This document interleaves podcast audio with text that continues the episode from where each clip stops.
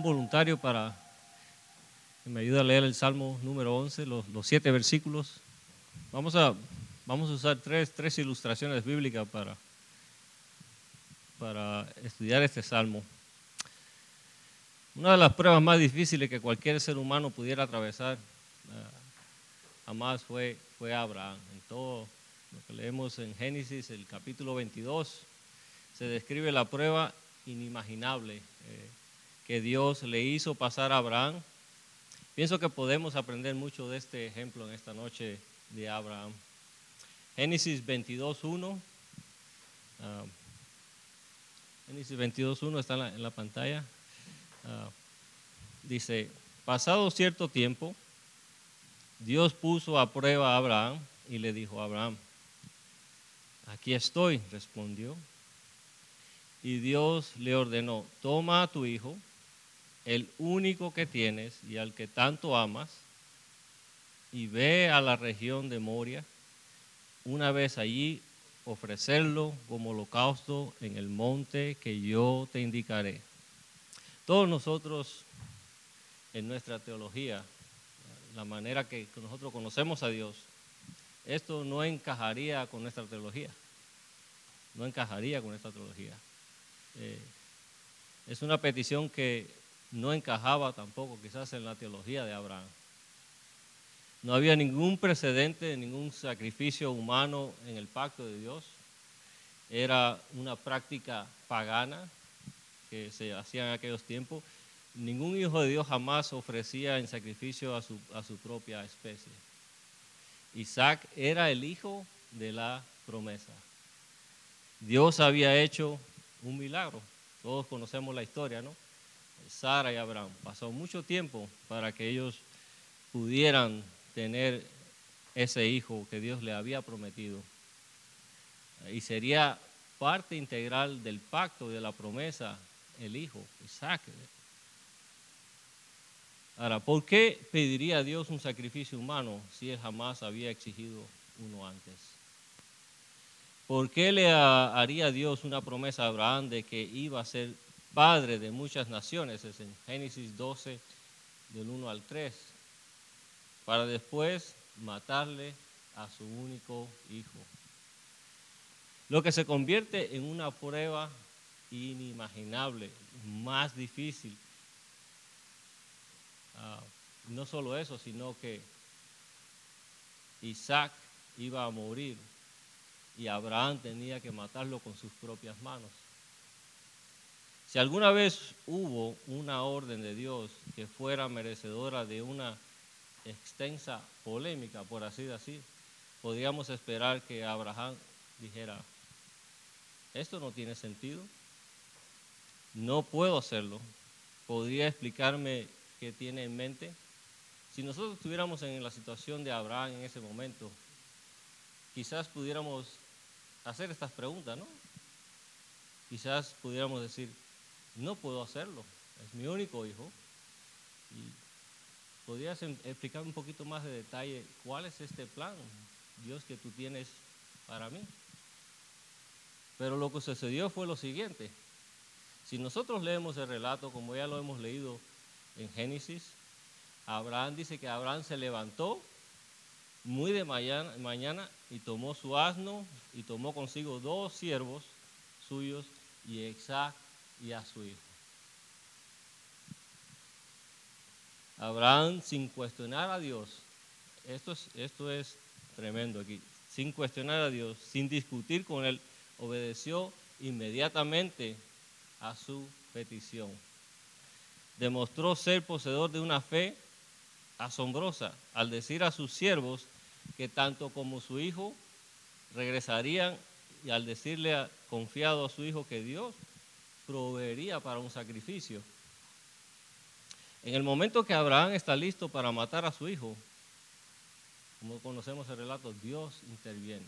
Génesis 22, 12 dice, no pongas tu mano sobre el muchacho, ni le hagas ningún daño, le dijo el ángel. Ahora sé que temes a Dios, porque ni siquiera te has negado a darme a tu único hijo. Sí, ahora, ahora podemos comprender la naturaleza de la fe que Dios cuenta como justicia. Cuando leemos en Génesis 15, 15, 6, dice, la sumisión y la obediencia ante la voluntad de Dios a cualquier precio. Esta fue una prueba para determinar si Abraham, Abraham obedecería. Y él la aprobó. En el versículo 1 del Salmo de hoy, el salmista se enfrenta a una prueba. El Salmo puede ser un reflejo quizás de un episodio en la vida de David.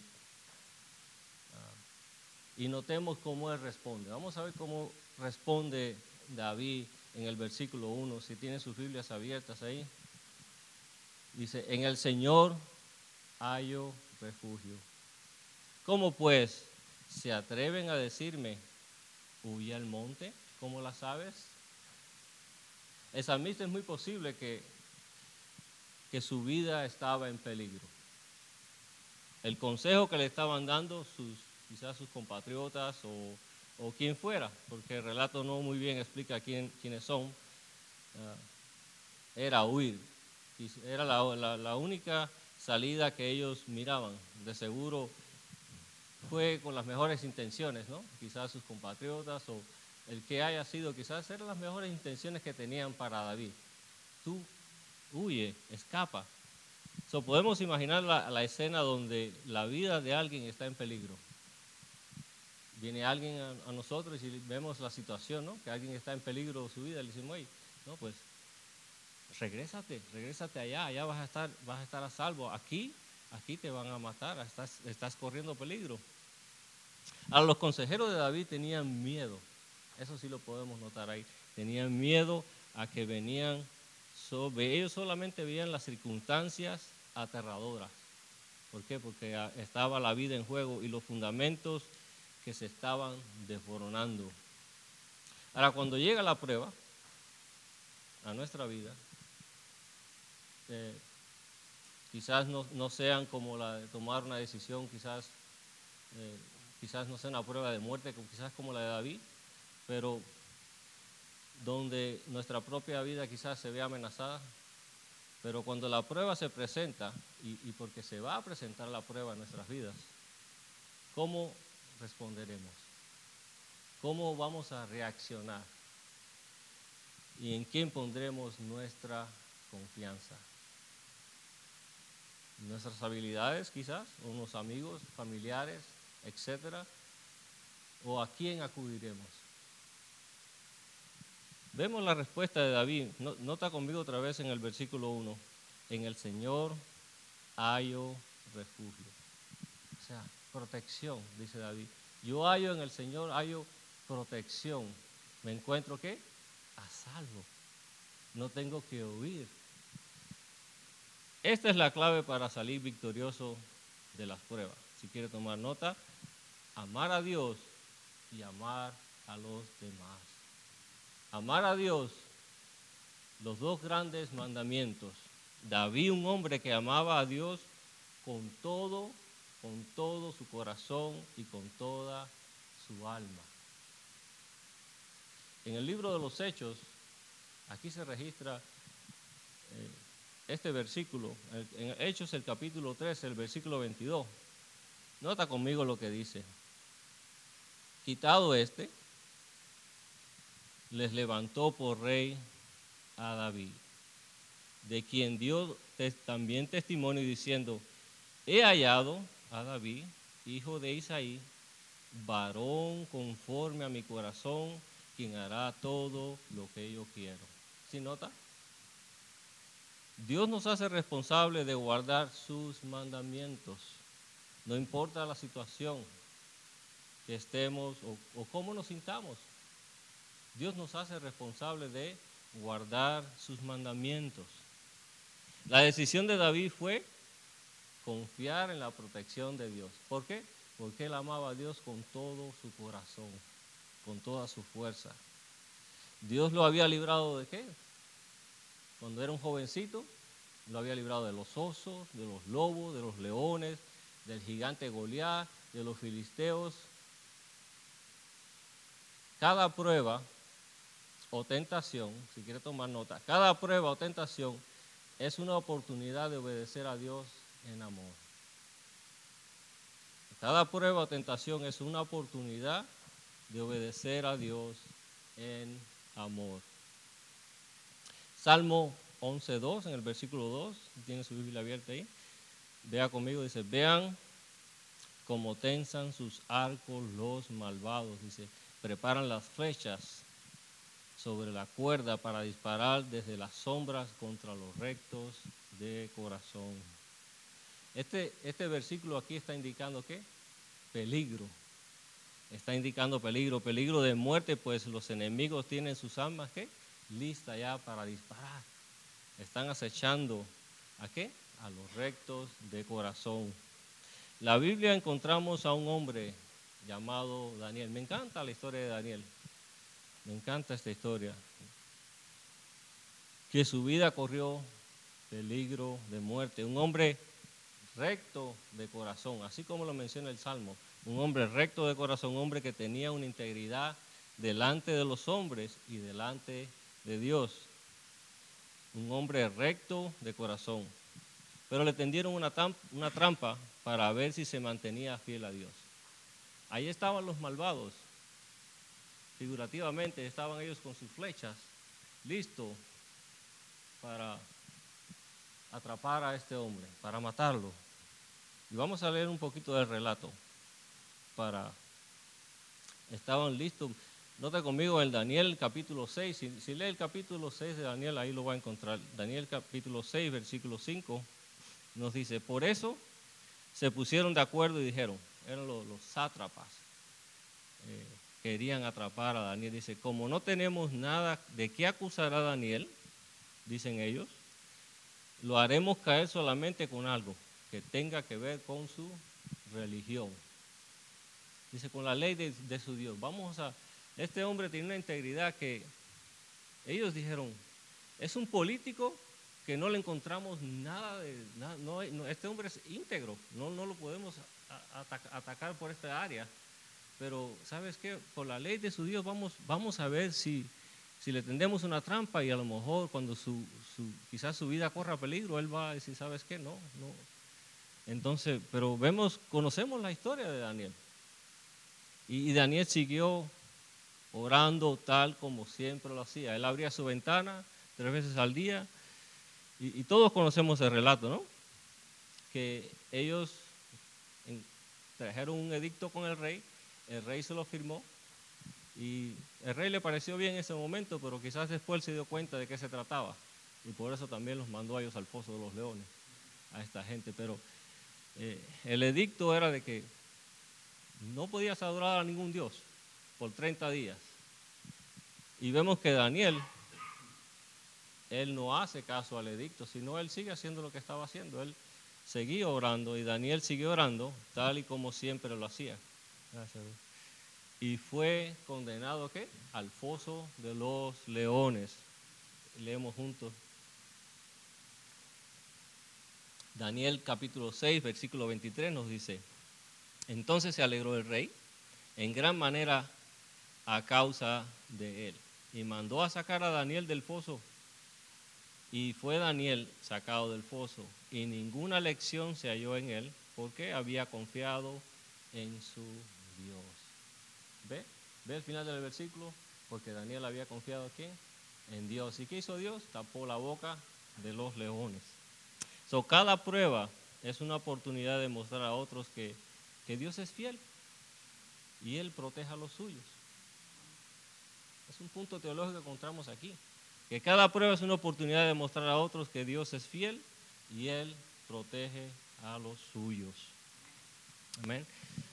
Salmo 3 y el 4. Si tiene su Biblia abierta ahí, seguimos leyendo el versículo 3 y el versículo 4. Nos dice, cuando los fundamentos son destruidos, ¿qué le queda al justo? Una buena pregunta que la vamos a contestar. ¿Qué le queda al justo? El Señor está en su santo templo. En los cielos tiene el Señor su trono y atentamente observa al ser humano con sus propios ojos, los examina. Los fundamentos son los cimientos, es como los cimientos de una casa. Eh, ahí se encuentra todo, ¿no? La base, eh, la fortaleza. Son las reglas básicas de una sociedad, los cimientos morales con los cuales una sociedad se rige, eh, todo el funcionamiento de una sociedad, por decirlo así, sobre las cuales una sociedad funciona. Vivimos en una sociedad que constantemente ¿qué? está destruyendo los fundamentos. Eso lo miramos diario, ¿no? Vivimos en una sociedad que corre peligro. ¿Por qué? Porque los, fundamentos están siendo ¿qué? socavados. Lo miramos en las escuelas. ¿Cuántos tienen niños en las escuelas que se han dado cuenta los cambios que han habido en las escuelas públicas? No solo eso, vemos que eh, el matrimonio del mismo sexo, ya ahora la televisión, todos miramos televisión, ahora miramos que la televisión presenta lo malo como bueno. Eh, y esto está socavando los fundamentos y podemos hacer quizás una, lista gigantísima de, tantas cosas que, que, sucede hoy en nuestra sociedad moderna. cuando se, se, sacuden los fundamentos, muchas veces deseamos esconderlos, porque es un caos cuando sucede esto. Y recuerde que Dios sigue llevando las riendas. Este, este, es el punto aquí, que Dios sigue llevando las riendas. Su poder no ha disminuido, nunca va a disminuir. No importa lo que esté pasando, si los fundamentos se están destruyendo, su poder, el poder de Dios nunca va a disminuir por el curso que hayan tomado los acontecimientos. Nada sucede sin su conocimiento ni su permiso. Cuando tenga ganas de salir huyendo, huya hacia Dios corra hacia Dios, porque Él va a restaurar la justicia y la bondad en la tierra en su debido tiempo. Hubo un rey, un rey en Judá. Me gusta esta historia. Eh, es una buena ilustración para, para entender esto. Hubo un rey en Judá que se llamaba Usías, que reinó, un rey que reinó por 52 años. 52 años y en términos generales su reinado fue eh, muy bueno, muy exitoso y trajo muchos beneficios a, Jerusalén. Él fortificó la ciudad, incluso hizo unas torres gigantes. Eh, no sé si ustedes han mirado las catapulcas. Él, tenía todo eso, tenía las catapulcas, tenía unos ah, arcos y ah, equipó la ciudad de una manera muy, muy protegida y le dio a su pueblo seguridad, trajo paz, 52 años. Ahora, pero no, solo, no solamente este hombre hizo esto, sino que también desarrolló el comercio. Era un hombre que le gustaba la agricultura. Si usted lee eh, en Segunda de Crónicas, el capítulo 26, se da cuenta de que este hombre amaba la agricultura y, extendió la agricultura quizás a los límites que no tenemos imaginación. La desarrolló a un nivel muy grande. Vamos a leer eh, Segunda de Crónicas, capítulo 26, el versículo 3. Nos dice, de 16 años era Usías cuando comenzó a reinar. Y nota, y 52 años reinó en Jerusalén. Asimismo edificó torres en el desierto y abrió muchas cisternas porque tuvo muchos ganados. Y así las, las como las vegas y viñas y labranzas, así en los montes como los llanos fértiles, porque era amigo de la agricultura. ¿Se nota? Este hombre extendió esto a los límites al desierto, por todas partes. Eh, era yo creo que un ingeniero agrónomo este hombre. Eh, segunda de Crónicas, capítulo 26, el 11 nos dice, dice, tuvo también Usías un ejército de guerreros, los cuales salían a la guerra en divisiones, dice, de acuerdo con la lista hecha por mano de Jeiel, escriba, y de Masías, gobernador, y de Ananías, uno de los jefes del rey. Versículo 16 nos dice, mas cuando ya era fuerte, su corazón se enalteció para su ruina, porque se rebeló contra Jehová su Dios, entrando en el templo de Jehová para quemar incienso en el altar del incienso. ¿Quiénes son los únicos que podían quemar incienso? Los sacerdotes. ¿Y qué pasó con este rey? Se enalteció. ¿Qué pasó? El orgullo entró en este hombre. ¿Y qué sucedió? Dios le dio una lepra y lo mató ahí. Ahora, la triste historia de Usías, el orgullo elevó su corazón. Él miró que todo lo que había hecho le dio tiempo de paz de sus enemigos a Jerusalén. sus enemigos temían a, a este rey. Fortaleció a Jerusalén, trajo seguridad, se llenó de orgullo y Dios le dio la lepra y lo mató. A pesar de como haya muerto en los 52 años de su reinado, prosperó su pueblo, Jerusalén, económicamente y seguridad, pero cuando murió se infiltró un sentimiento de pánico. Era una, una nación que se había convertido, eh, todo era prosperidad, todos estaban bien económicamente, eh, estaban seguros, y ahora de pronto el rey muere, ¿y qué sucede? Las personas entran en pánico. Entonces, esto, esto causó en el pueblo un pánico tremendo. La gente decía, bueno, ¿qué vamos a hacer ahora? El rey había muerto y entró el pánico y comenzaron a caer en decadencia moral. ¿Sí nota? Los fundamentos comenzaron a qué? A sacudirse, a desprenderse. Y la gente estaba atrapada en sus propios deseos personales. Así nos dice el relato que ellos estaban atrapados en sus propios deseos personales. En vez de buscar a Dios, ellos buscaban la satisfacción de sus propios deseos.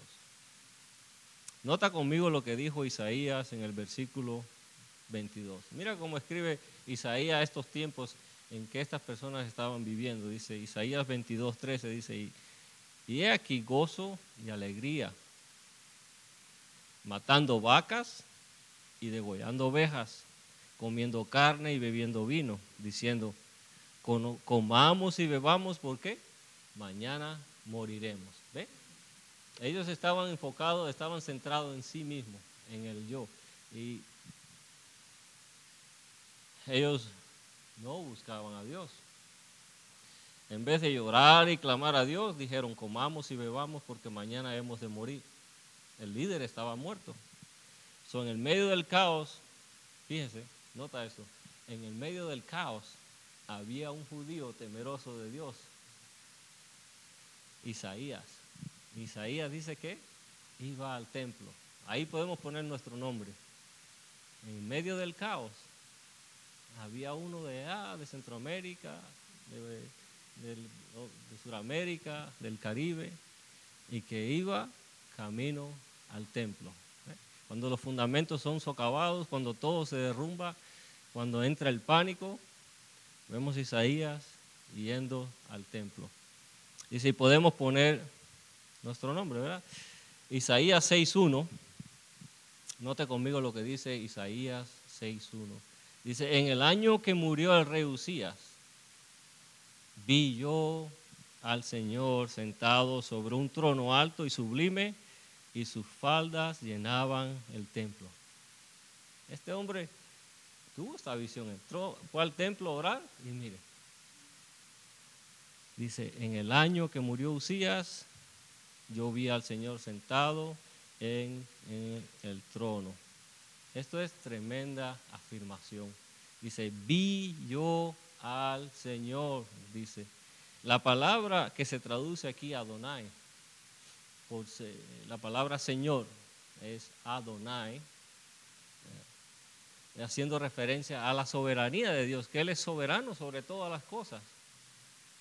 Ahora, cuando miramos esta palabra, que Él es el soberano,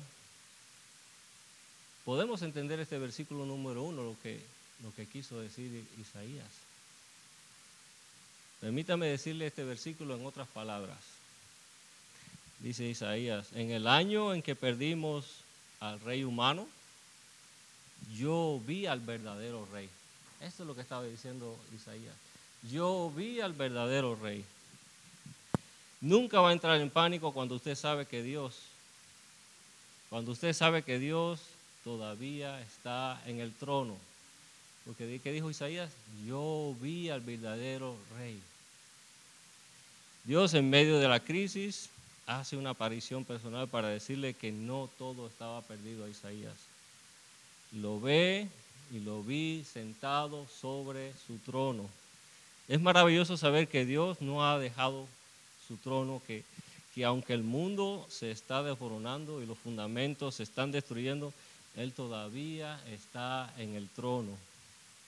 Cuando dijo David, David dijo en el versículo 4, el, Salmo 4 dice, el Señor está en su santo templo, en los cielos el Señor tiene su trono.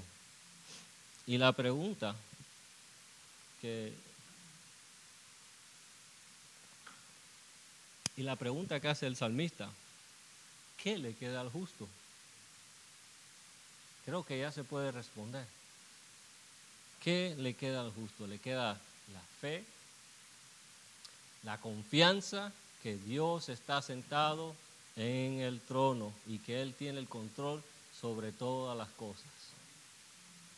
¿Alguna vez se ha sentido que la fe cobra más valor que cualquier otra cosa? No, ¿Usted no, no ha pasado por eso? Por una prueba, una situación difícil en su vida donde la fe ahora sí toma un valor real en su vida.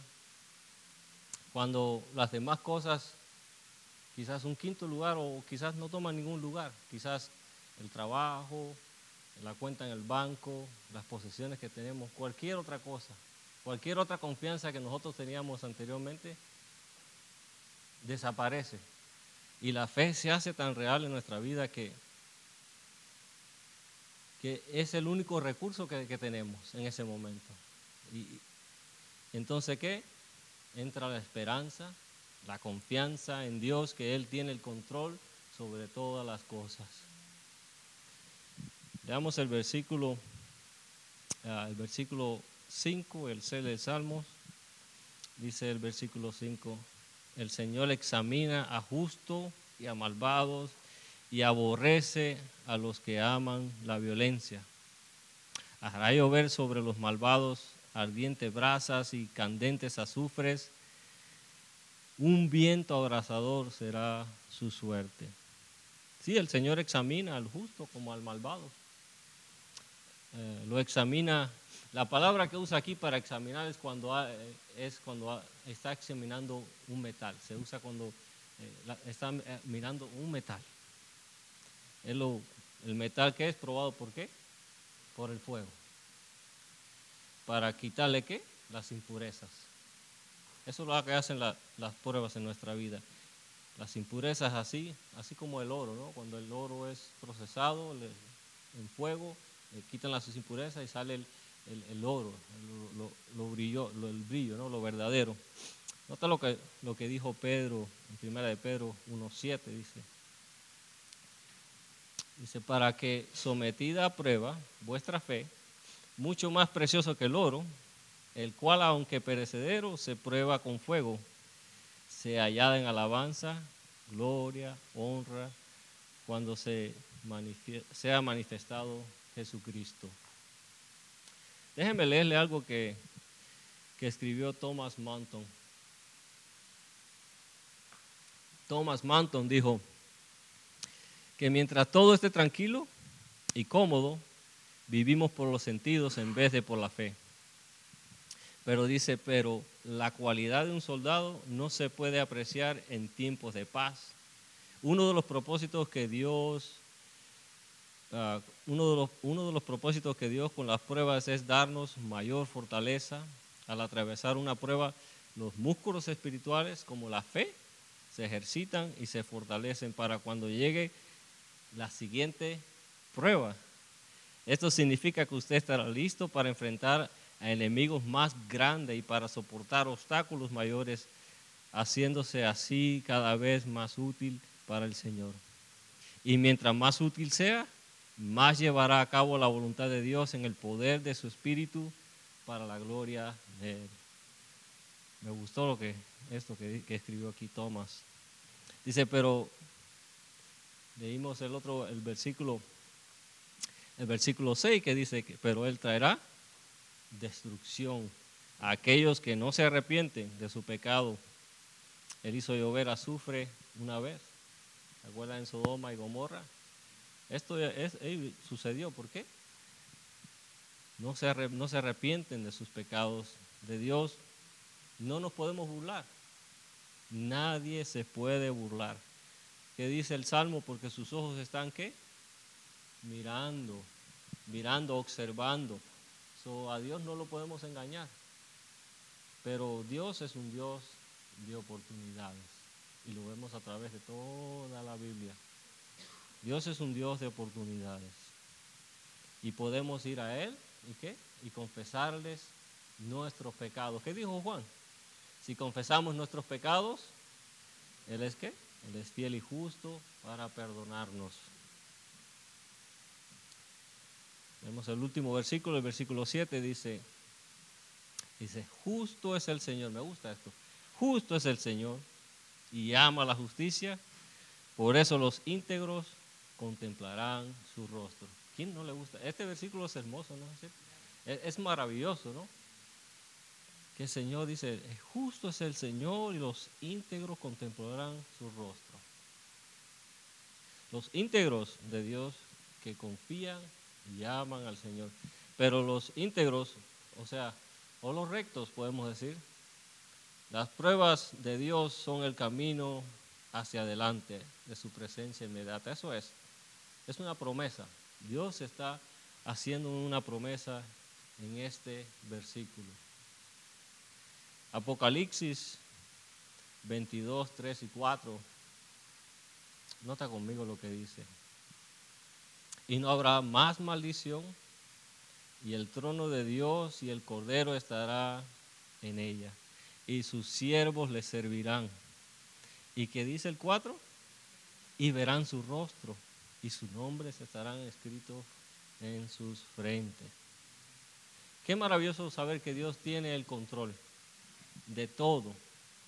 Y estamos, y estamos ya disfrutando de las bendiciones del reino. Ya, ya estamos en el presente, hoy ya estamos disfrutando de las bendiciones del reino. El reino ya está en marcha. Mateo que le decía cuando escribió su evangelio, ya entren, ya, el reino de Dios ya está listo para ustedes. Comiencen a entrar al reino. Y está preparados para nosotros el futuro, ¿verdad? Le dice ahí, vamos a ver lo que es un día a Él, tal y como es. So, no importa lo que habremos pasado aquí en la tierra, nada se va a comparar con las bendiciones futuras. Quizás vamos a pasar por muchas dificultades, sufrimiento, no sé qué tantas cosas, pero nada se va a comparar con las bendiciones futuras. Esto, esto es maravilloso, ¿no? El tener la confianza, la plena confianza de que Dios está en su trono y Él tiene el control de todas las cosas y de nuestra vida. Amén. Vamos a orar. Padre, te damos gracias, Señor, porque tu palabra, Señor, nos, nos anima, Señor, nos, nos motiva, Señor, a seguir adelante, Señor, hacia la meta, Señor. Señor, uh, te pido que tú nos sigas fortaleciendo día a día, Señor, que tu palabra, Señor, eh, siga penetrando en nuestras vidas, Señor, y que, y que tú sigas haciendo la transformación de adentro hacia afuera, Señor. Estamos en tus manos, Señor, dependiendo de ti. Tenemos plena confianza, Señor, de que el futuro, Señor, está en tus manos, Señor, y queremos Queremos ser hombres de fe y mujeres de fe, Señor. Estar comprometidos contigo, Señor, por tu amor, Señor, por tus bendiciones, Señor. Señor, yo te pido, si, si hay alguien enfermo, Señor, en esta noche, Señor, que tú lo sanes, Señor. Si hay alguien cansado, agotado, fatigado, Señor, quizás estresado, Señor, que, que tú le quites su carga. Señor, te pedimos que que tú nos ayudes, que, el día de mañana, Señor, comencemos algo, hagamos algo diferente, Señor, quizás hablar con, el compañero de trabajo, quizás ah, conversar con el vecino, Señor, que, que ah, nos des, Señor, la, fortaleza para hablar a los demás y, y decirle que, que tú eres que tú eres un Dios de amor, Señor. Que vengan a ti, que corran a ti, Señor, para que ellos puedan disfrutar de las bendiciones que nosotros ahora estamos disfrutando, Señor. So, ayúdanos a compartir, Señor. Todo te lo pedimos en el nombre de Cristo Jesús. Amén.